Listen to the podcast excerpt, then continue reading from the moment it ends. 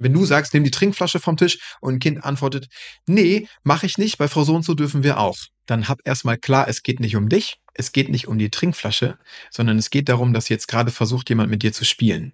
Man nennt das Ganze nämlich einen spielerischen Widerstand. Also immer wenn du eine Ablehnung auf eine Frage bekommst und danach bekommst du von dem Kind, von dem Jugendlichen oder auch von uns Eltern oder von Pädagogen noch irgendwie eine Geschichte, eine Begründung oder eine Rechtfertigung hinten dran geschoben, dann ist das ein spielerischer Widerstand. Das Schlechteste, was du tun kannst, ist mitzuspielen. Herzlich willkommen bei Wurzeln und Flügel, der Podcast für Eltern und Pädagoginnen von Kindern in den Jahren 5 bis 10. Mein Name ist Kiren Doritzbacher. Ich bin Eltern-, Familien- und Paarberaterin, traumasensible Embodiment Coach, Ergotherapeutin und Mutter von drei Kindern.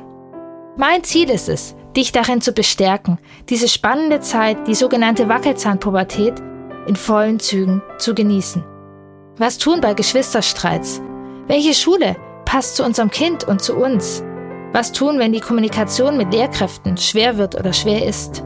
Oder wie gehe ich eigentlich mit meinen eigenen Gefühlen, meiner Wut und meinen Ängsten um?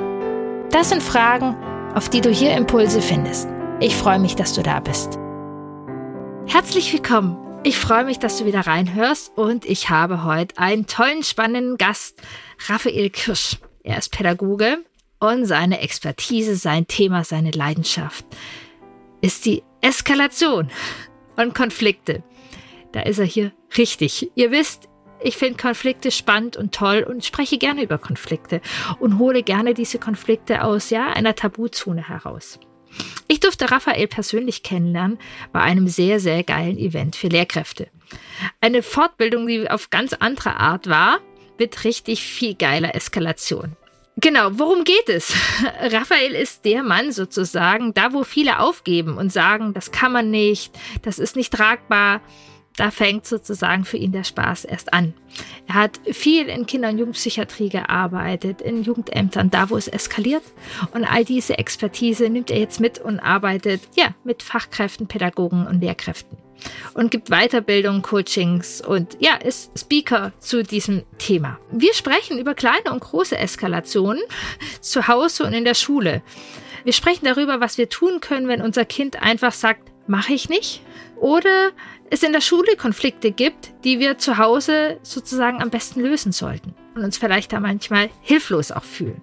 Konflikte mit deinem Wackelzahnkind. Kennst du? Darf's geben. Es geht nur darum, dass es eben nicht ständig Eskalationen gibt. Es darf Eskalationen geben, doch die sollen eure Beziehung nicht belasten. Es geht darum, dass ihr die Konflikte wie Wellen reitet. Wie das geht, das zeige ich dir in meinem Workshop. Du Kackmama, raus aus dem Machtkampf findest du unter bindung-beziehung.de schrägstrich du-kack-mapa. Da geht es eben um dich, um dein Kind und wie ihr Konflikte haben könnt, ohne in Machtkämpfe zu geraten. Kannst du dir gleich runterholen und zeitunabhängig starten und auch wiederholen. Der ist für dich da. Raphael, ich freue mich sehr, dass du hier bist. Du bist der Mann für Krise und Eskalation. Lass uns jedoch erstmal mit den kleinen Krisen anfangen. Wenn unsere Kinder in der Wackelzahnpubertät sind oder wenn sie da reinkommen, dann wird es öfters, sagen wir mal, spannend in der Interaktion. Ich hatte neulich in der Beratung einen Vater, der meinte, ich eskaliere, ich werde so wütend, wenn mein Kind einfach sagt, mache ich nicht. Wenn ich es zum Beispiel freundlich und höflich um etwas Alltägliches bitte, wie bitte nimm mal den Schuhranzen mit in dein Zimmer. Wie ist es, wenn unsere Kinder in der Wackelzahnpubertät, ich mach mal Gänsefüßchen dran, frech werden? Jetzt sind sie auch schon älter. Ist es da nicht richtig, dass ich dann und wann eskaliere? Oder was mache ich mit meinem eigenen inneren Vulkan, der sich dann und wann meldet? Hallo Kiren, also herzlichen Dank, dass ich da sein darf. Ich freue mich riesig für alle, die mich jetzt noch nicht gehört haben. Also Raphael Kirsch, 36 Jahre alt, Krisen- und Konfliktpädagoge. Und nochmal herzlichen Dank für die Einladung. Und die Frage ist ja mega spannend, ne? Also, darf ich auch mal eskalieren, wenn mein Kind so frech wird? Ich, lass uns das mal von zwei Seiten beleuchten, ja? Die eine Seite ist die Authentizität. Also, wie wichtig ist es mir, dass mein Kind auch mal mitkriegt, dass ich wirklich sauer bin? Hier geht es um das ehrliche Transportieren von Gefühlen und die finde ich total wichtig. Mein Kind darf mitkriegen, dass ich mal sauer bin. Mein Kind darf auch mal mitkriegen, dass ich enttäuscht vielleicht bin oder dass mir etwas nicht gefallen hat. Auf der anderen Seite muss mein Kind natürlich auch mitkriegen, wenn mir etwas extrem gut gefällt, wenn ich stolz bin, wenn ich äh, vor Freude tanzen könnte. Also das ist das Thema Authentizität und von daher würde ich per se erstmal nicht sagen, nee, man darf das nicht. So, weil hier kommt natürlich auch ein bisschen Realität dazu. Ja.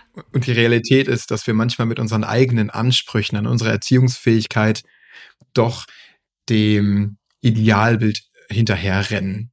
Also die, die Ansprüche sind viel, viel höher als das, was wir im Alltag mit herausfordernden Situationen so wirklich leisten können.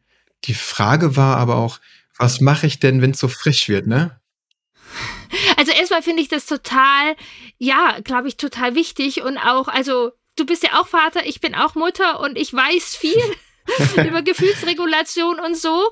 Und gleichzeitig total, ja, wir haben auch unsere Emotionen. Und selbst wenn wir wissen, wie wir sie regulieren können, passiert das. Und das ist jetzt erstmal nicht die große Katastrophe. Nee, überhaupt nicht. Und genau das soll ja auch erstmal erleichtern und entlasten. Ne? Also hier ja. die Botschaft für dich da draußen, wenn du das gerade hörst, wenn das mal passiert, wenn das auch zwei, dreimal in der Woche passiert, das ist erstmal nicht dramatisch, weil worauf es hinterher dann wirklich ankommt, ist sich lieber nochmal mit deinem Kind zusammensetzen und sagen, hey, guck mal, ich bin gerade auch sauer geworden. Hast du eine Idee, woran das liegt? Und dann kommst du mit deinem Kind ins Gespräch und klärst das nochmal.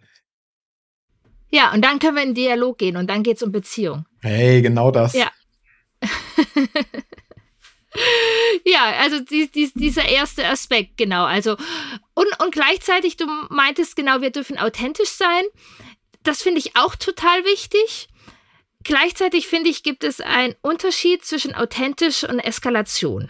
Ja, unbedingt. unbedingt. Also mit authentisch meine ich ja erstmal, dass dein Kind deine Gefühlsregung deuten lernen darf. So, das gehört zum Erwachsenwerden ja. dazu, Menschen einzuschätzen, Situationen einschätzen zu lernen. Und dann müssen Eltern auch mal sauer sein. Dann müssen Eltern auch mal wütend sein. Und manchmal sagen Eltern auch, wenn sie wütend oder gerade emotional belastet sind, Dinge, die sie vielleicht hinterher nochmal wieder gut machen möchten. Das gehört zum Leben und zum Lernen dazu. Davon bin ich Fan. Von daher hier die Botschaft nochmal. Ja, das darf mal passieren. Gar kein Thema. Richtung Eskalation sollte es nicht gehen. Denn immer dann, wenn es eskaliert, dann behaupte ich, dass das ja was mit dir zu tun hat. Also einer meiner Lieblingssprüche in der Pädagogik ist ja alles, was dich länger als 15 Sekunden ärgert, hat ja meistens mit dir zu tun. Ja, spannend. Den Satz kenne ich nicht, aber ich kenne etwas, das irgendwie der Hormonanstieg eigentlich auch, glaube ich, nur 90 Sekunden ist. Also gerade bei Stress. Ja, ja. Und alles, was dann länger ist, hat dann eben eine Geschichte sozusagen oder ähm, wird dann wieder neu befeuert. Ja, genau. Wie wir werden ja nicht immer. sauer wegen der Situation, sondern wegen der Geschichte, die uns dazu erzählen. Ja, oder die wir selber damit im Rucksack haben. Ganz genau, das ist das. Also immer dann, ja. wenn es eskaliert, ähm, kannst du es wahrscheinlich in dem Moment, wo es eskaliert, nicht mehr verhindern. So. Und dann ja. ist es auch hinterher eher dein Job als Mama oder als Papa nochmal zu sagen, hey, das tut mir total leid, da bin ich ein bisschen übers Ziel hinausgeschossen, wo wir wieder beim Thema Authentizität wären. So, weil Kinder dann damit alleine zu lassen, das ist, glaube ich, ein erzieherisches No-Go. Aber es darf passieren. Ja. Ähm, was, du, was du tun kannst, um das Ganze zu verhindern, ist erstmal den ganzen Mechanismus dahinter zu verstehen. Ja, lass uns doch ein bisschen eintauchen. Okay, also. Oder ein ähm, bisschen, bisschen graben, ich finde das immer spannend und gerne oh, auch mit dir hier. Ja, also äh, genau, mein Thema sind ja Krisen und Konflikte und normalerweise arbeite ich ja gar nicht mit Eltern. Ne? Das haben wir gerade im Vorgespräch ja nochmal irgendwie rausgefunden. Ich bin ja normalerweise für pädagogische Fachkräfte da und bringe denen so den Umgang mit herausfordernden Eltern, Zwinker, Zwinker oder Kindern bei. und denen zeige ich ganz gerne so den Unterschied, welche Widerstandsformen es von Kindern und Jugendlichen, aber auch von Eltern geben kann. Und das häufigste, was wir mitbekommen, ist so eine Art spielerischer Widerstand, der erstmal nicht darauf ausgelegt ist, die Regel per se zu brechen oder erstmal darauf ausgelegt ist, dich zu ärgern oder dich persönlich zu treffen, sondern der darauf abzielt, sich eine gewisse Autonomie zu erarbeiten, auch zu gucken, wie weit kann ich gehen, wo sind Grenzen, das Ganze austesten zu lernen. Also Lehrern sage ich immer, freu dich mal über jede Unterrichtsstörung und denk mal drüber nach, dass es doch schön ist, dass da gerade jemand wieder im Begriff ist, erwachsen zu werden. Ich glaube, das ist auch ganz ist vollkommen normal, ne? Ja, und ist auch ganz passend eben auch gerade für die Wackelzahnzeit, dass da Dinge, die vielleicht auch schon länger rund liefen. Ich hatte es auch neulich so, ja, wir machen jeden Morgen einen Zopf, das ist überhaupt kein Problem. Aber seit zwei Wochen weigert sie sich, den Zopf morgens zu machen. Ja, das guck ist, mal. Ähm, und das hat nichts mit dir zu tun und das hat auch nichts mit ja. dem Zopf zu tun, sondern mit der Idee, dass deine Tochter gerade mit, mit Ideen im Kopf rumläuft, dass es anders auch schön sein kann. Dass es auch ja. dazu gehört, Mama das zu, zu zeigen. Und oftmals fehlt Kindern ja gerade in dem Alter immer noch der Wortschatz zu transportieren. Mama, ich möchte gerade keinen Zopf. In der Schule tragen gerade alle offene Haare. Das ist schöner für uns alle. Ich möchte dazugehören. Ich möchte Teil der ganzen Gruppe sein. Nee, das ist auch echt anstrengend, das so zu kommunizieren. Und das ein, nee, ich will jetzt keinen Zopf. Einfach auch leichter. Und es hat nichts mit dir zu tun und nichts mit dem Zopf. Ja, total wichtig, das nochmal zu, zu gucken. Und, und das ist ja dann etwas, was wir außerhalb der Eskalation machen können. Das ist dann unsere Arbeit. Bevor, wenn wir uns hinsetzen mhm. und denken, oh, ich müsste unser Kind und irgendwas ist kaputt, dass wir dann diese Arbeit machen können und gucken. Oder bei dem Schulranzen Beispiel fällt mir auf jeden Fall gerade ein, wenn ich so aus der Realität nachdenke. Meine Kinder sind einfach auch echt platt, wenn sie von der Schule kommen. Da ist ganz schön viel Kooperation, da ist ganz schön viel der Kopf auf die Peer Group und all das. Ja. Und ehrlich gesagt, mein Mann, der ist gestern äh, auch von einer Lehrerfortbildung nach Hause gekommen. Die Tasche steht da immer noch im Flur. Ja, hey, also gerade bei solchen Sachen, ne, da sind wir auch super schnell dabei, Ansprüche an unsere Kinder zu stellen, die wir selber manchmal nicht erfüllen. also Realität ist so wunderschön und die gehört in jede Erziehung rein und das darf man sich immer wieder sagen. Ich finde das großartig und meine Tochter macht das ja auch so, ne? So, seit drei, vier, fünf Tagen holen wir die von der Schule ab und jetzt weigert sie sich mit uns diesen Weg nach Hause zu gehen. Zugegeben, das ist wirklich ein kurzer, fieser Anstieg, so bis zu uns, weil wir oben auf dem Berg wohnen. Ähm, aber dann sich nochmal hinzusetzen und zu sagen, hey, es geht gar nicht um den Widerstand, der da gerade ist. Und wahrscheinlich geht es auch gar nicht um den Weg, sondern sich nochmal bewusst zu machen, dieser Widerstand, der da gerade kommt. Und wenn der auch erstmal frech rüberkommt, der hat einen guten Grund. Und wenn ich es schaffe, als Eltern den für mich rauszufinden, dann habe ich ganz, ganz viel gewonnen. Und hier kommt noch mal was ganz, ganz Spannendes. Du musst ja nicht mal den wirklichen Grund rausfinden. Du musst nicht mal für ja. dich den wirklichen Grund verstanden haben. Es reicht ja für dein eigenes Gefühl, sich einen Grund zu überlegen, warum das Kind gerade so sein könnte, wie es ist. Und das erleichtert ja manchmal schon ganz, ganz viel, entlastet und sorgt auch dafür, dass du nicht in dieser Situation in die Eskalation rennst. Ich habe mir zum Beispiel einfach gesagt, hey, meine Tochter hat einen schweren Tag, die hat gerade irgendwie aus Kindergarten die ersten Erfahrungen in Schule hinter sich, ein ganz anderer Kontext, der Kopf muss voll sein ohne Ende, dann der schwere Rucksack auch noch, wo ich denke, der ist eh viel zu schwer. Ja. Und dann habe ich sie gestern abgeholt und habe gesagt, weißt du was? Ich habe dir hier was mitgebracht, ich habe den Apfel mitgebracht, weil ich weiß, dass du Äpfel magst. Und ich werde jetzt deine Tasche tragen und dann lass uns mal nach Hause gehen das hat schon unglaublich viel verändert. Und dann, dann war es auch fast egal, welchen Gedanken meine Tochter wirklich hatte. Ja. Und hast du jetzt nicht Angst, dass sie das in fünf Jahren immer noch fordert? Den Apfel? Und dass du ihren Schuhranzen trägst?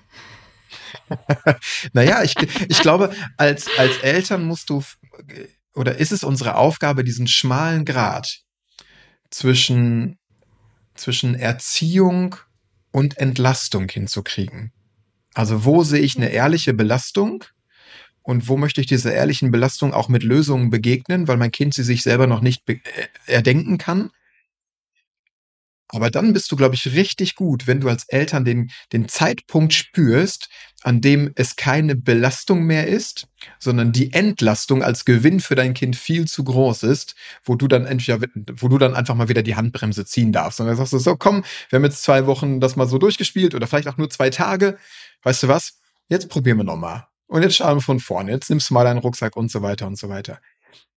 Darf ich einen kleinen Ausflug dazu machen? Ja, gern. Also erstmal wichtig, genau, also das war relativ ironisch von mir gemeint, weil ich absolut ja. bei dir bin, dass wir auf jeden Fall erstmal mit Vertrauen reagieren dürfen. Und dann bin ich ganz bei dir. Also mein Podcast heißt nicht umsonst Wurzeln und Flügel, mhm. weil genau das mir das Anliegen ist, dass wir genau erstmal diese Vertrauen, diese Basis, diese Wurzel machen dürfen. Und also ich habe fünf und sechs Klässler. Ich kann sehr klar sagen, wenn ich sagen würde, komm, ich hol deinen Schuh mit und trag deinen Schuhranzen nach Hause, die würden mir ähm, vielleicht sogar den Stinkefinger zeigen, weil das Maybe. wollen sie jetzt gerade nicht mehr. ja, natürlich. Guck mal, ich, ich mach mal zu dem, zu dem Thema, ja. selbst wenn es ganz ironisch angeschnitten war, äh, ich mach mal einen kleinen Ausflug. Denn eine Krise, die zum Beispiel in der Kooperation mit Fachkräften, egal ob Kita oder Schule und mit Eltern, ganz häufig Thema ist, ist Kinder mit Bauchschmerzen oder Kinder mit Kopfschmerzen. Ja. So, ich habe 15 Jahre Kinder- und Jugendpsychiatrie hinter mir. Das ist so mein fachlicher Background. Davon waren noch sechs Jahre Psychosomatik. Das heißt, wir hatten ganz viel diese Kinder, die zum Beispiel im Kontext Schule immer gefehlt haben, weil sie immer Bauchschmerzen haben. Jetzt hast du gerade gesagt, ähm, hast du nicht Sorge, dass sich das irgendwann bei deiner Tochter einschleift? Und genau das ist der Punkt, wo man merken muss, ab wann schleift sich etwas bei uns ein? Und ab wann ist diese Schonhaltung total kontraproduktiv? Denn wenn ein Kind zum ja. Beispiel in Kontext Schule immer mit Bauchschmerzen fehlt, dann sind ganz oft sowohl Eltern als auch Fachkräfte dabei zu überlegen, hey, wie können wir da jetzt mal so eine Entlastung reinkriegen? Ne? Wir sehen, du bist gerade belastet, dir geht's nicht gut. Dann kommen Lehrer manchmal auf die Idee und sagen sowas wie, ach komm, bleib erst mal zu Hause, schon dich mal, äh, wir reduzieren den Unterrichtsstoff oder komm mal eine Stunde, wir lassen mal die Hausaufgaben weg oder jemand bringt sie dir. Und von Elternseite passiert das Gleiche auch, ne? Da ist eine Belastung, wir sehen, du bist krank. Selbst wenn es Eltern gibt, die verstanden haben, dass es vielleicht eine kleine psychische Komponente haben könnte, warum dieses Kind jetzt Bauchschmerzen und Kopfschmerzen hat. Also es wird relativ häufig so eine Schonhaltung gebastelt um diese, um diese Thematik. Und die wird sehr, sehr schnell kontraproduktiv. Weil aus der Schonhaltung irgendwann etwas Chronifiziertes entwächst. Aus, aus Schonhaltungen werden Verweigerungen irgendwann. Das heißt, wenn wir mit solchen Kindern zum Beispiel im therapeutischen Kontext gearbeitet haben, dann haben wir von Anfang an, von Tag eins kommuniziert, hey, du hast Bauchschmerzen und wir glauben dir das. Ne? Du hast Kopfschmerzen und wir glauben dir das. Dir ist übel und ja, wir glauben dir das. Weil das Spannende bei Psychosomatik ist, schiebst du die Kinder in so einen Computertomographen. Selbst wenn die psychisch belastet sind, sind die Schmerzen, die die Kinder haben, wirklich echt und messbar. Ja. So. Wir haben aber auch kommuniziert, ja, du hast Kopfschmerzen, ja, du hast Bauchschmerzen und wir glauben dir das. Und trotzdem gehst du in die Schule. Das heißt, die Idee im therapeutischen Kontext, gerade Psychosomatik, war immer aus der Schonhaltung, aus diesem Verweigerungskontext darf nichts entstehen, dass Alltag nicht mehr funktioniert, sondern die Idee war immer, wie kann trotz der Beschwerden alles funktionieren? Und da, da bin ich gerade sehr am Vermitteln zwischen Schule und Elternhaus zum Beispiel. Okay. Ja, ist spannend. Also äh, den einen Teil kann ich total nachvollziehen, dass diese Ermutigung und Selbstermächtigung mhm. auch, auch was total Wertvolles ist. Und gleichzeitig ist für mich manchmal dann schon die Frage, weil manche Kinder, also Schule ist ja nicht für alle Gehirne sozusagen gleich ähm, ja leistbar sozusagen. Ja, ja. Oder, äh, also für einen ist ja eine wirkliche Überforderung an einer anderen Stelle. Und ob, ob wir eine Gesellschaft haben wollen, die tatsächlich immer alles schaffen, ja. ist äh, für mich manchmal die Frage. Naja, es geht, in erster Linie geht es ja gar nicht darum, immer permanent alles zu schaffen, sondern in diesem Prozess natürlich dann auch begleitet rauszufinden, wo kommt denn diese Überforderung gerade her? Wo erlebst du die? Und das findest du nur raus, wenn du diesen Kontext aufrechterhältst. Wenn du in dieser Schonhaltung bleibst, hast du therapeutisch keine Möglichkeit herauszufinden, an welcher Stelle es für dich schwierig wird. Bleibst du in der Schonhaltung, okay. wirst du niemals den Moment herausfinden, wo das Kind emotional oder kognitiv überfordert ist. Und das Spannende, es ist immer eins von beidem es ist entweder emotional ja. überfordert oder kognitiv überfordert. Und hier vielleicht noch ein kleiner Fun Fact. Kognitiv überfordert, da denken immer alle dran, ah, der Unterrichtsstoff oder der, das Setting ist zu schwierig, ist nicht greifbar für das Kind. Was aber auch echt wenig bekannt ist, ist, dass auch Kinder, die sehr, sehr begabt sind, schnell kognitiv überfordert sein können. Zum Beispiel die Kinder, die sich jahrelang im Kindergarten auf Schule freuen die als Vorschulkind schon ihren Namen schreiben können, die schon lesen können, die richtig Bock auf Schule haben und dann in den ersten vier Wochen von Schule so enttäuscht sind, weil sie im Prinzip alles nochmal neu lernen müssen. Das sind Kinder, die haben keinen Bock, 7000 Mal ein O auf dem Blatt zu malen oder A's anzumalen. Die wollen lernen, ja. die wollen wissen, die haben schon das Wissen und auch die sind dann schnell kognitiv überfordert, weil sie nicht damit zurechtkommen, dass sie mehr können, als gerade von ihnen verlangt wird. Ja, ja, das ist ja vielschichtig. Total. Und man auch, ja, ja, total spannend. Und ja, das kann ich total nachvollziehen, dass man in dem Kontext auch bleiben kann. Ähm, mhm. Ja. Genau, und dann geht es in Therapie wirklich ja. darum, rauszufinden. Aber bleibst du in der Schonhaltung, wirst du niemals rausfinden. Genau. Und gleichzeitig darf es absolut diese Momente geben, wie du beschrieben hast mit deiner Tochter, wo wir erstmal in Beziehung gehen können, wo wir auch erstmal ein Safe Space äh, ja, machen können. Ja. Ja, und was ich eben auch total, die, also, so hatte ich es noch nie formuliert gehört, aber total richtig. Es ist relativ egal, ob der Grund, den wir uns vorstellen, stimmt oder nicht. Einfach unsere Gedanken. Also die Podcast-Folge vorher habe ich auch nochmal über die Kraft der Gedanken gesprochen. Ja, genau. Dass wir das einfach das. ganz anders reagieren können. Wenn wir irgendwie so nachvollziehen können und ja, das ist richtig, dies, also ich kann es nachvollziehen, dass man nach der Schule total fertig ist, dann hm äh, ist es ja auch der Schritt, der uns hilft, nicht in diese Eskalation zu gehen, wo wir vorher gemeint haben. Ja, wir, ähm, werden, wir werden ja nicht sauer wegen der Situation, sondern wegen, wegen Geschichten, die wir uns dazu erzählen. Ja, Absolut. Und wir können eben sozusagen auch ohne Eskalation, wenn ich jetzt 500 Mal über diesen Schuhranzen stolpere, sagen, Mensch, nervt mich, wie kriegen wir das hin? Und da wären wir auch in einem ehrlichen Kontakt, aber dass ich sozusagen rumbrüll und mein Kind unter der Straßenlaterne mit 18 sehe, weil es jetzt diesen Schuhranzen nicht äh, aufräumt. Ja. Ähm, äh, das passiert leicht, diese Geschichten, die entstehen. Das ist äh, da total wichtig, dass wir da bewusst dann auch auf Stopp drücken können. Ja, möchtest du, möchtest du meinen Lieblingsdeeskalationstipp wissen? Den ich immer ja, wieder anwende. Ja, sehr gerne. Wo wir gerade beim Thema Kraft der Gedanken sind immer wenn ich das Gefühl habe, hier passiert gerade irgendwas mit mir, was mich sauer machen könnte, ich versuche meinem Gegenüber immer erstmal keine Absicht zu unterstellen. Ja. Das ist enorm schwer. Hier mal hier, ne, für dich als Hörerin, als Hörer da draußen, versuch das mal. Versuch mal eine Lehrkraft oder eine Erzieherin, die gerade irgendetwas vielleicht so, naja, vielleicht nicht hundertprozentig gut formuliert hat, versucht der erstmal keine Absicht zu unterstellen. Ne, wenn ich morgens beim Bäcker angerempelt werde, weil jemand irgendwie es eilig hatte, dann denke ich, oh, selbst wenn der sich davor gedrängelt hat, ja, vielleicht war es jetzt keine Absicht, vielleicht hat er einen miesen Tag. Ich kann ja auch nie in den Menschen reingucken. Ja.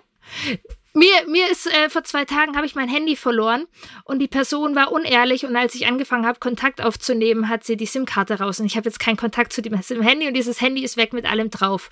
Und ich, ich bitte wirklich, es mache ich für mein Seelenheil, dass ich hoffe, dass die Person wirklich dringend irgendwie das gebraucht hat und dass es nicht einfach nur so ist, sondern ja. dass diese Person die, dieses Handy gefunden hat.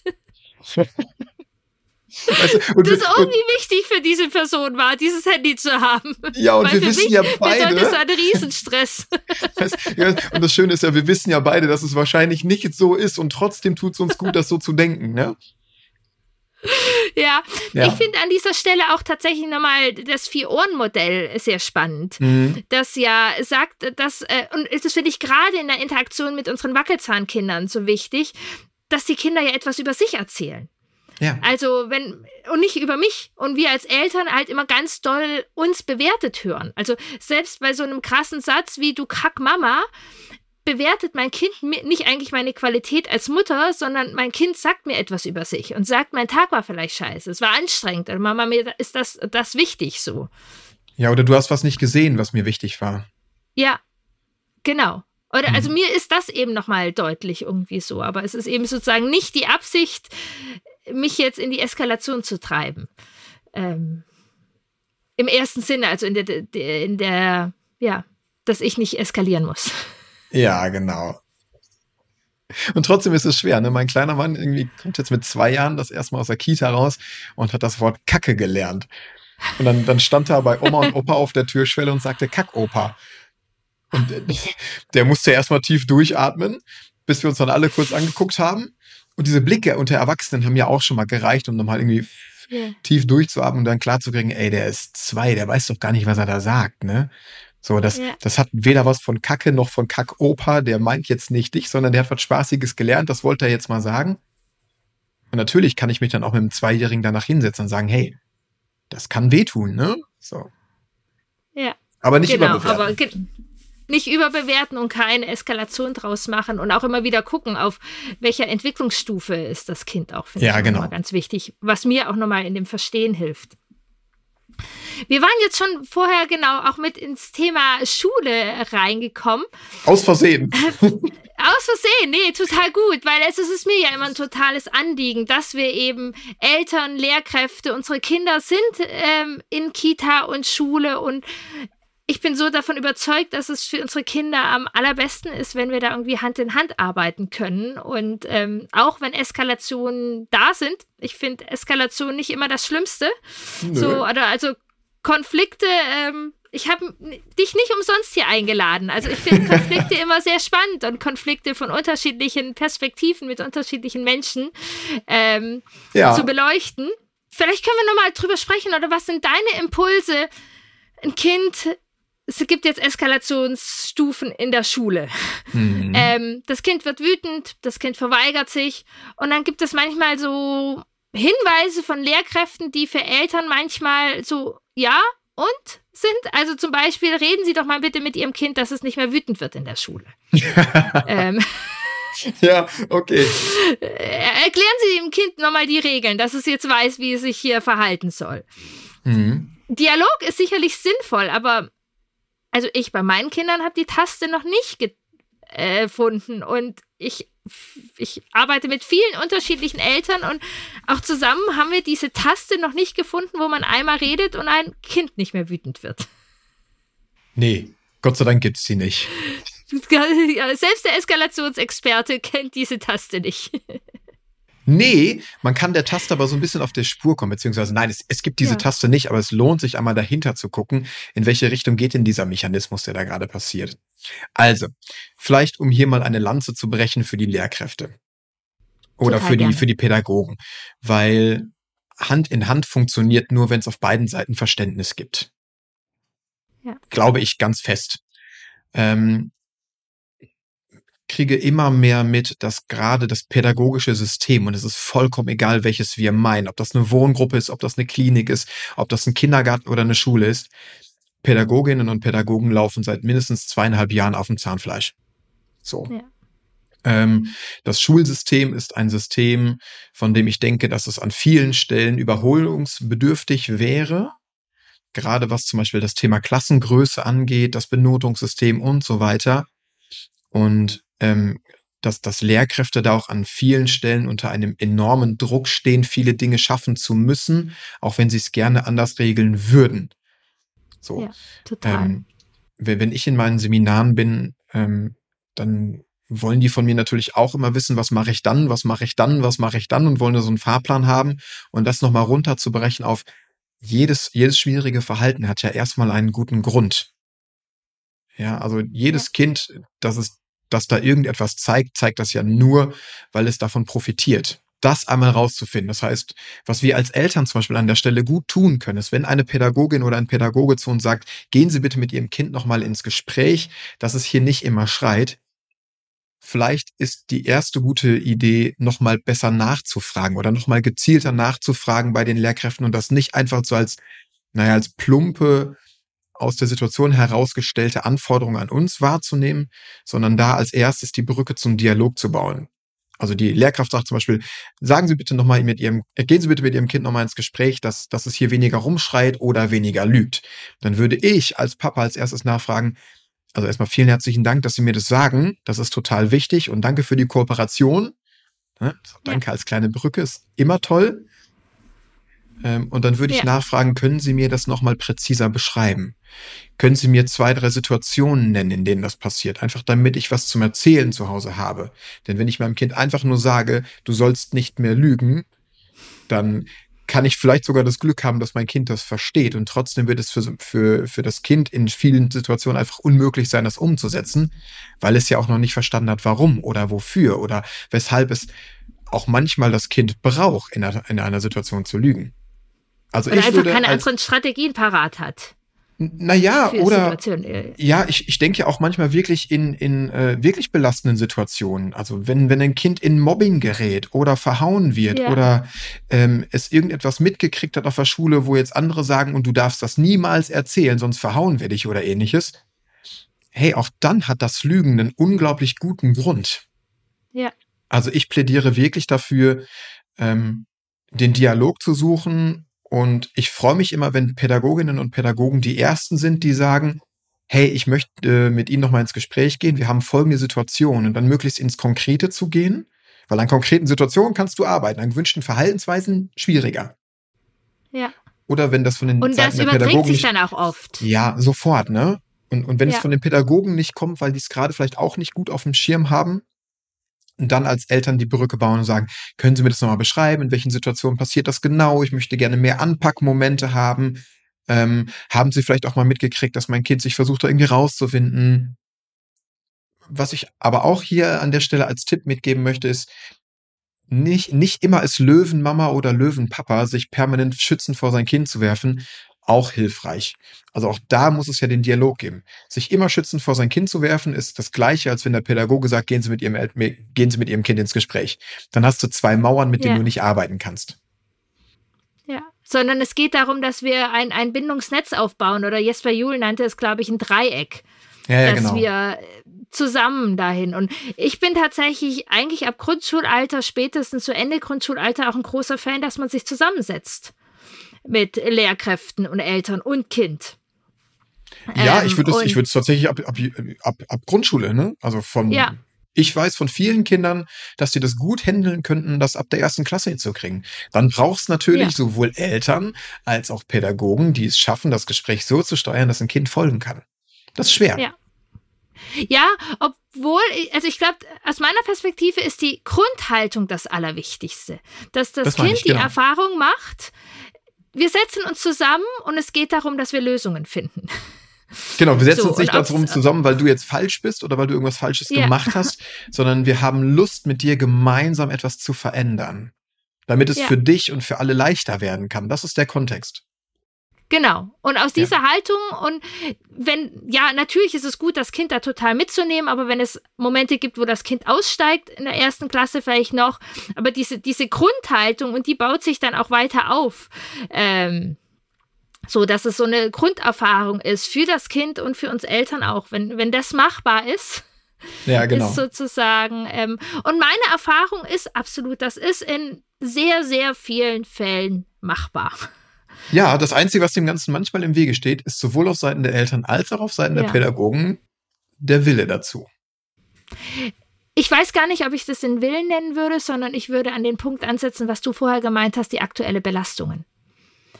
Weil wenn ja, du so viel um die Ohren hast ja. Äh, und so aus dem letzten Loch pfeifst, so ein bisschen, dann sind die Kapazitäten am Ende und vielleicht wirkt sich das dann im Willen aus. Nee, ich meine mit Oder Willen, also ja, ich gebe dir vollkommen recht. Ja. Ich meine im Willen jetzt aber erstmal nicht, äh, einen Ort zu finden, eine Zeit zu finden, ähm, das, das Problem ansprechen zu wollen, Problem in Anführungszeichen, sondern ich meine den Willen, nicht immer davon auszugehen, dass meine Sicht der Dinge die richtige ist. Ja. Also sowohl als Lehrkraft oder als Erzieherin darfst du in so ein Gespräch reingehen mit der Haltung, ich kann mich heute irren. Und das, was ich Ihnen heute mitgebe, ist vielleicht sogar falsch. Aber auch von Elternseite da reinzugehen und zu sagen, mein Blick auf mein Kind ist emotional extrem gefärbt. Und das ist auch richtig so. Ja. Aber es muss nicht immer der Wahrheit entsprechen. Und wenn du dann zwei Menschen in so einem Gespräch sitzen hast und vielleicht das Kind in der Mitte, die alle mit der Haltung reingehen können, ich darf mich heute irren und ich darf heute was lernen, dann bist du richtig gut fürs Kind. Ich, ich würde dem sozusagen äh, so, so ein doppelte Boden machen. Ähm, dass wir auf einerseits, wir dürfen uns weiterhin vertrauen, weil manchmal passieren ja auch ja. so Gespräche, wo dann eine Abwertung ist. Also ganz ehrlich, ich habe schon mal beim da war mein Kind drei Jahre und habe in der Kita gehört, ich müsste mein Kind öfters mal anbrüllen, dann wird es auch besser funktionieren. Mm. So, da war gut. Und, und tatsächlich zu diesem Zeitpunkt habe ich tatsächlich überlegt, ob ich mich irre und ob das stimmt. das war, ähm, genau, also so, so eine Grundverbindung zu meinen Werten darf ich weiterhin haben und darf ich ganz bewusst haben. Und gleichzeitig darf ich diese Offenheit haben, dass es einfach, ja, ein guter Wille ist und ähm, ja, dass ich was dazulernen darf, glaube ich. Genau das. Das ja. ist der, ist der Aspekt, den ja. ähm, ich da sehr wertvoll dran finde. Ja, viel mehr als dass wir unserem Kind sagen, dass es wütend, nicht mehr wütend werden darf oder nicht mehr lügen darf, der Dialog und dass wir in diesen Dialog gehen können und dürfen mit der Offenheit, dass wir dazu lernen dürfen, dass wir ähm, ja, verstehen dürfen und gerne genau ab Grundschulalter, ab Wackelzahnzeit können Kinder sehr gerne damit ins Boot rein. Unbedingt. Und, und wenn ich noch einen Nachsatz dazu schieben darf, wenn ich was in 15 sehr Jahren gerne. Krise- und Konfliktpädagogik gelernt habe, also ähm, damit meine ich, dass ich immer in den Bereichen der Pädagogik gearbeitet habe, wo es wirklich heiß hergeht, ne? Psychiatrie, Arbeit für Jugendämter in Obhutnahmestellen, sowas, ne? Wenn ich was gelernt habe, dann, dass du mit Fragen viel mehr weiterkommst als mit Sagen. Das meine ich mit, gehen Sie ins Gespräch, gehen Sie in den Dialog und fragen Sie bitte erstmal nach, wie genau Sie das meinen, wo haben Sie das mitgekriegt, was ist Ihr Gefühl dazu. So kriege ich Menschen in die Kooperation, nicht indem ich ihnen sage, was sie zu tun haben. Genau, ja, total. Fragen. Und das ist für beide Seiten total wertvoll. Für die Lehrkräfte oder für die Pädagogen, dass sie viel fragen. Oder die können ja auch super viel profitieren. Wie läuft es zu Hause? Wie ist das? Ja. Was sind die Gedanken der Eltern? Und ganz genauso, dass die Eltern auch super davon profitieren können, wenn sie Fragen stellen. Wie sieht der Lehrer das? Wie sind die Situationen da? Genau das und der psychologische Lifehack dahinter ist ja noch, ne, wer fragt, der führt. Also wer der Fragen in einem Gespräch ja. stellt, bestimmt über den Ausgang des Gesprächs. Von daher, liebe Eltern, mehr Fragen. Ja, obwohl das auch manchmal dann spannend wird. Also wenn ich persönlich spreche ähm, und Elterngespräche habe, darf ich sehr bewusst aufpassen, dass ich ähm, hier Elternteil bin. ja, ja. Verstehe, verstehe. Ja. Ja, ich weiß von meinen Hörerinnen und Hörern, es sind auch viele, die ähm, genau auch beides sind.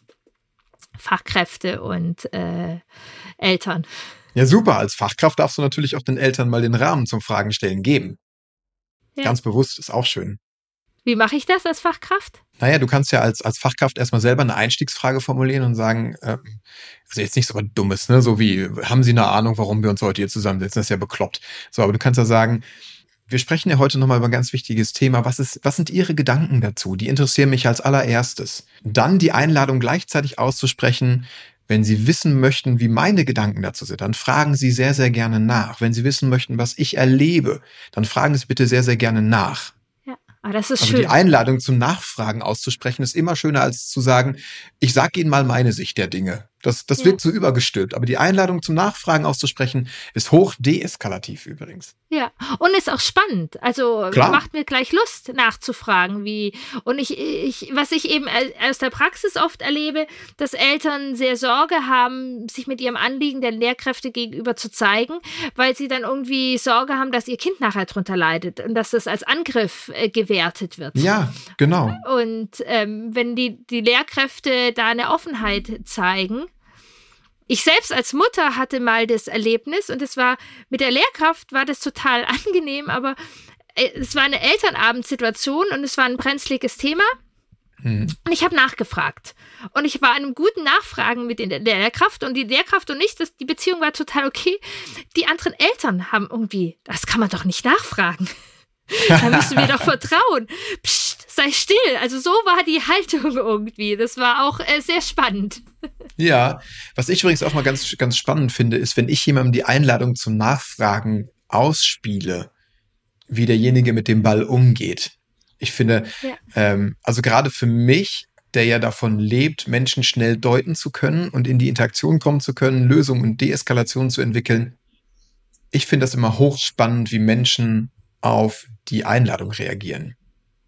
Weil, und hier kommt mal was ganz Spannendes, Mohammed Ali hat mal gesagt, in einem Boxkampf, also derjenige, der den ersten Schlag setzt, entscheidet nicht über den Ausgang des Kampfes oder ob es einen Konflikt gibt, sondern derjenige, der auf den ersten Schlag reagiert. Okay.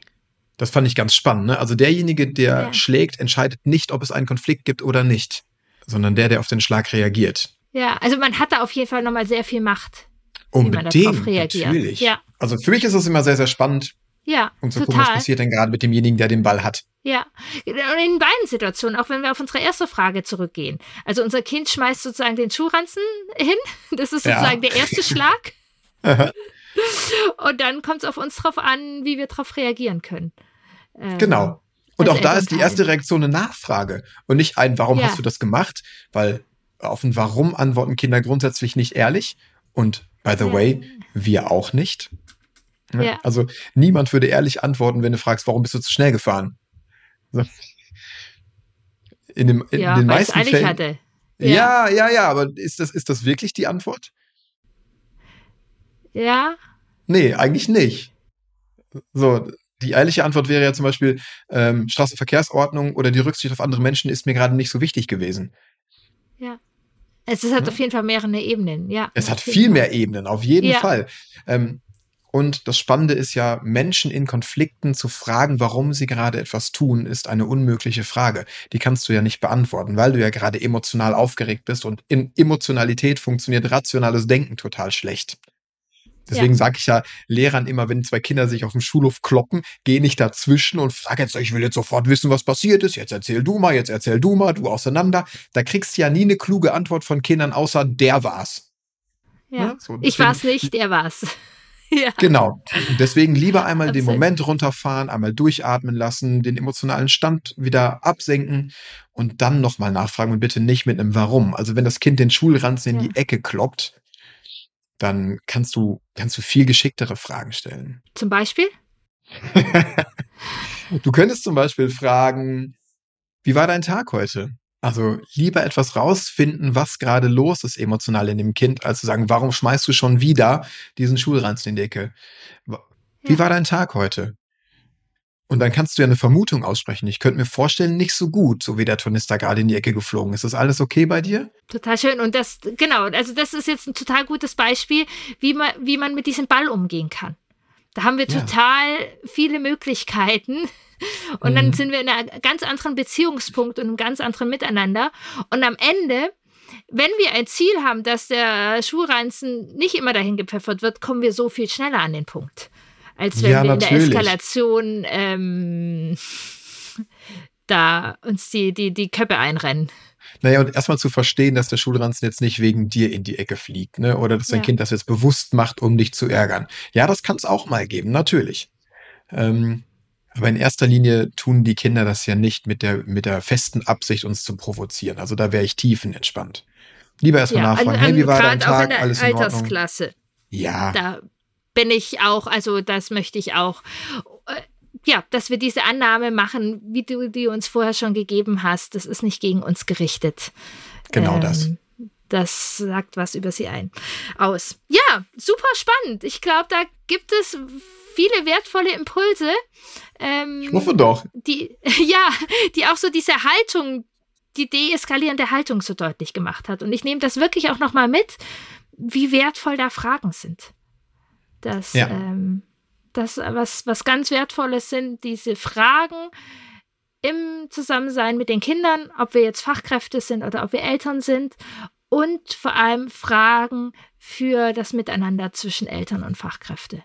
Ja. Und die Also Offenheit Fragen ist, ist, zu ist der lernen. Schlüssel. Das ist gut. Und wir, also ich sag auch ganz oft, ich mag Fragen lieber als Antworten. so, dann, äh, also ich finde Ah. das sehr spannend. Und Ja. äh, jetzt haben wir hier sozusagen die Antwort, dass Fragen spannend sind, dass man weitere Fragen stellen kann, dass wir uns fragen können, die Kinder fragen können. Ja, ich, ich komme noch mal ganz kurz auf deine Eingangsfrage zurück. Ne? Was mache ich denn, wenn meine Kinder so frech sind? Ich mache mal, ich mach mal ein Pädagogenbeispiel, wie ich es in meinen Seminaren immer erzähle. Und ich bin mir sicher, dass deine Hörerinnen und Hörer, dass ihr das da draußen sofort auf den, auf den Erwachsenen-Kontext, auf, auf Mama sein, auf Papa sein übertragen könnt. Ganz oft erleben wir von Kindern ja so eine, so eine Ablehnung oder einen Widerstand auf irgendetwas, was wir jetzt gerade von denen möchten. Ne? Räum mal dein Zimmer auf, bring mal deine Schultasche weg. Ähm, du kannst bitte schon mal einen Teller mit in die Küche nehmen, wenn wir hier den Tisch abräumen oder irgendwas. Und dann kriegen wir manchmal so eine Antwort wie, nee, Papa hat aber gesagt, ich muss nicht. Ja. Ja. Oder nein, mache ich nicht. Ich will gleich noch das und das tun. Ja, räum mal deinen Schulranzen weg. Nee, mache ich nicht. Mama hat gesagt, ich darf den da stehen lassen, wenn ich von der Schule komme. Ich darf erstmal irgendwie was anderes machen. Und dann ist natürlich erstmal die Aufgabe von uns Eltern rauszufinden, was hat Papa, was hat Mama wirklich gesagt, bevor ich mit dem Kind in die Diskussion gehe und selber hochfahre und eskaliere. Also erstmal einen Abgleich der Realität schaffen, was stimmt und was stimmt nicht. Wenn ich das Gefühl habe, es stimmt nicht, ist natürlich auch dann klug, nicht hochzufahren. Und jetzt das Pädagogenbeispiel. Ich sage denen immer, wenn ein Kind sowas sagt wie, äh, nimm die Trinkflasche, wenn du sagst, nimm die Trinkflasche vom Tisch und ein Kind antwortet, nee, mache ich nicht, bei Frau so und so dürfen wir auch. Dann hab ja. erstmal klar, es geht nicht um dich, es geht nicht um die Trinkflasche, sondern es geht darum, dass jetzt gerade versucht, jemand mit dir zu spielen. Man nennt das Ganze nämlich einen spielerischen Widerstand. Also immer wenn du eine, eine Ablehnung auf eine Frage bekommst und danach bekommst du von dem Kind, von dem Jugendlichen oder auch von uns Eltern oder von Pädagogen noch irgendwie eine Geschichte, eine Begründung oder eine Rechtfertigung hinten dran geschoben, dann ist das ein spielerischer Widerstand. Und das Schlechteste, was du tun kannst, ist mitzuspielen. Aber wie sieht Mitspielen aus? In unserem pädagogischen Beispiel wäre Mitspielen, nimm die Trinkflasche vom Tisch. Nee, mache ich nicht. Bei Frau so und so dürfen wir auch. Und dann ist Mitspielen, ich bin aber nicht Frau so und so. Bei uns herrschen andere Regeln. Da vorne hängen sie doch. Du hast dich mal darauf eingelassen. Wir haben sie alle unterschrieben und so weiter und so weiter. Also du gehst quasi in deiner Argumentation und in deiner, in deiner Haltung auf die Geschichte, auf die Begründung und die Rechtfertigung ein. Und dann gibt es nur noch so, dann, dann gibt es nur noch die Möglichkeit zwischen so einem Ping-Pong. Und dann geht's irgendwann ja. um Macht. Wer setzt sich jetzt durch? Und das Schlimmste, was dir passieren kann, egal ob als Eltern oder als Pädagogen, ist, dass du in dem Moment jetzt gerade in einen Konflikt rennst, bei dem es nur noch um Macht geht und das Kind sich hinterher durchsetzt. Na, wenn das dann irgendwann da steht und sagt, nö, mach ich nicht. So. Weil dann hast du so einen Kontrollverlust und mit dem musst du erstmal arbeiten können. Ja. Und um den zu verhindern, gibt's eine ganz tolle Methode, die heißt, mach's trotzdem. Das ist so wunderschön, weil Mach's trotzdem hat was Spielerisches, es hat was Leichtes, es hat was Authentisches und es darf nichts Strenges haben, weil wenn ich Lehrern beibringe, nimm die Trinkflasche vom Tisch, nee, mache ich nicht. Äh, bei, mein Papa hat gesagt, ich darf zwei Liter Wasser am Tag trinken, dann kannst du als Lehrkraft ganz entspannt sagen und sagen, mm, okay, verstehe ich, mach's trotzdem bitte. Ja. Räum mal deine Schultasche weg. Nee, Papa hat gesagt, ich darf die noch da stehen lassen. Ja, glaube ich dir. Räum sie trotzdem jetzt bitte erstmal weg. Also gar nicht in die Falle tappen, immer auf diese Begründung, auf die Rechtfertigung, in diese Ping-Pong-Schleife zu gehen, sondern cool bleiben, Kontrolle bewahren und ein liebevolles, mit einem Lächeln auf dem Gesicht formulierten, ja, ich weiß, ich verstehe das, es wird mich auch ärgern. Mach's aber trotzdem bitte erstmal. Ja. Spielerischer ja, Widerstand. Spielerischer Widerstand. Mhm. Da gibt es noch ganz viele andere Formen, also provokante Widerstände und wirklich hochaggressive, die, die haben dann andere Formen und auf die geht man anders ein. Aber das meiste, was wir in unserem Alltag mitkriegen, ist doch ein Widerstand, bei dem es nicht um die Sache an sich geht, sondern um den Test. Ja. Oder eben was darunter liegt, was wir vorher hatten, dass der Tag heute scheiße war oder so Geschichten. Also, genau, aber auch dann kannst du erstmal sagen, weißt du was, räumen sie trotzdem erstmal weg und dann reden ja. wir beide mal. Ja. Ja, Danke, Raphael. Das war spannend, ist total spannend. Genau, Voll ich, gerne. Ich, äh, ja, wo kriegt man denn noch mehr, Raphael, wenn man jetzt Lust hat auf das einem gut gefallen hat, was du gesagt hast und äh, ja, da mehr rein möchte. Also wenn man mich noch ein bisschen kennenlernen möchte, mich und meine Arbeit, wir haben ja schon gesagt, ich mache normalerweise gar nichts für Eltern, sondern nur für Pädagoginnen und Pädagogen. Ähm, Du kannst mich trotzdem ein bisschen besser kennenlernen. Ich habe einen eigenen Podcast, der heißt Ich eskaliere ja. gleich. Vielleicht packen wir den noch in die Show Notes. Auf jeden Fall. Es, äh, also ähm, ihr findet alles, was Raphael jetzt erzählt, alles. findet ihr auch in den Show Notes. Also, Findest du alles, genau. Nein, genau. nicht mein, alles, sondern die, die Links dazu. Ach so, Schuhgröße, Aussehen und so mit Bildern. Nee, also genau, den, den, den Ich weiß nicht, ob das jetzt damit was zu, weit. zu tun hat. Führt ja. zu weit. Genau, also mein Podcast, der heißt Ich eskaliere gleich, den findest du überall da, wo es Podcasts gibt. Der ist natürlich für Pädagoginnen und Pädagogen, aber das, was ich da sage, ist einfach, einfach ähm, super adaptierbar auf das Elterndasein. Weil am Ende geht es für uns alle um Pädagogik und um Erziehung. Um meine Homepage, Instagram, ganz, ganz viel, Raphael-Kirsch-Training. Und wenn du richtig Lust auf ein ganz cooles Event hast, wo wir uns ja dieses Jahr auch schon kennengelernt haben, ja. Ähm, dann das große Fortbildungsevent, die wollen doch nur Aufmerksamkeit. Das wird wieder stattfinden. Sehr geil. Und zwar am 25. September diesen Jahres oder, also nicht diesen Jahres, sondern 25. September 2023. Ah, Mist. Da kann ich sicher nicht. Da hat ein Kind Geburtstag von mir. Mitnehmen. Aber mitnehmen. Gib Pommes. Dann die Aufzeichnung. Gib Pommes. Ja, dann die Aufzeichnung. Feier mal deinen siebten Geburtstag, genau. Aber ja, das war wirklich ähm, ein, ein tolles Event. Danke. Hat viel Spaß gemacht. Cool. Also schaut da auf jeden Fall noch mal rein und ich weiß genau, es sind ja auch Fachkräfte unter euch und gleichzeitig finde ich es auch als Elternteil oft spannend, mal in so einen Podcast reinzuhören, weil gerade für den Dialog und um gute Fragen stellen zu können, finde ich es auch total spannend, äh, ja, da zu verstehen, weil wir wieder die, die Kraft der Gedanken, was ich mir auch über die Lehrkräfte denke, ähm, mhm. beeinflusst ja sehr unsere ähm, Dialogfähigkeit. Unbedingt, genau das. Genau. Ich habe an, an meine Gäste am Ende noch eine Frage. Ich würde dir gerne auch eine Frage stellen. Immer her Kannst damit. Du dich, äh, ja, wir, wir hatten es auch von Fragen. Super, also passt. Kannst du dich an ein Erlebnis erinnern, das dich in dem Alter zwischen fünf und zehn Jahren geprägt hat? Vielleicht auch Menschen, die dich geprägt haben oder Beziehungen, die dich geprägt haben? Boah, das ist eine spannende Frage. Fünf und zehn Jahren. So die schöne ja. Grundschulzeit oder der Übergang dahin.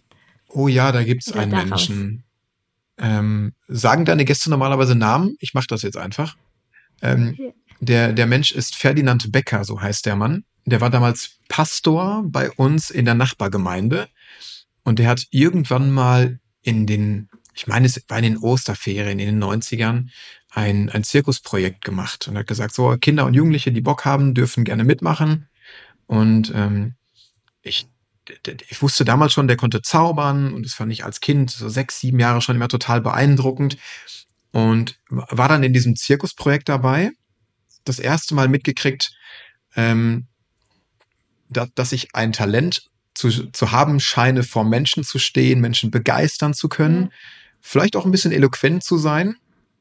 Und ich glaube heute, mit dem Wissen von heute, der hat das damals schon gesehen und hat mich immer in die richtigen Rollen gesetzt, um das irgendwie zu fördern. Ähm, der hat mich ähm, extrem an die Hand genommen, hat mir Zaubern beigebracht, hat dafür gesorgt, dass ich als, als Jugendlicher meine ersten Zauberauftritte bekommen habe.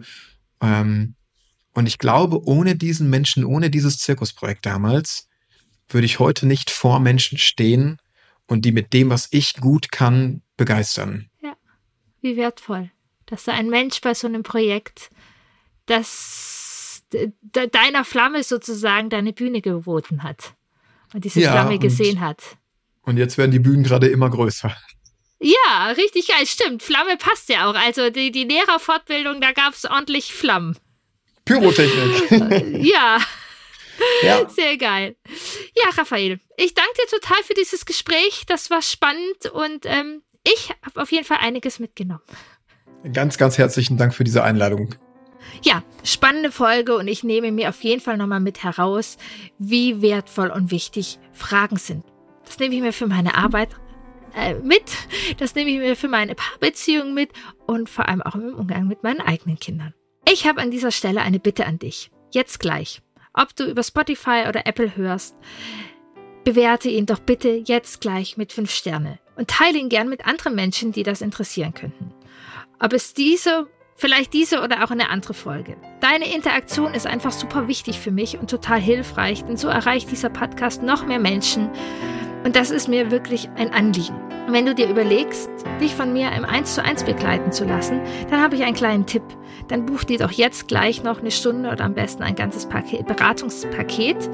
Denn äh, ganz bald kommen ja preisliche Anpassungen, die auch bei mir anstehen. Ähm, Termine kannst du finden unter bindung-beziehung.de-familiencoaching-online.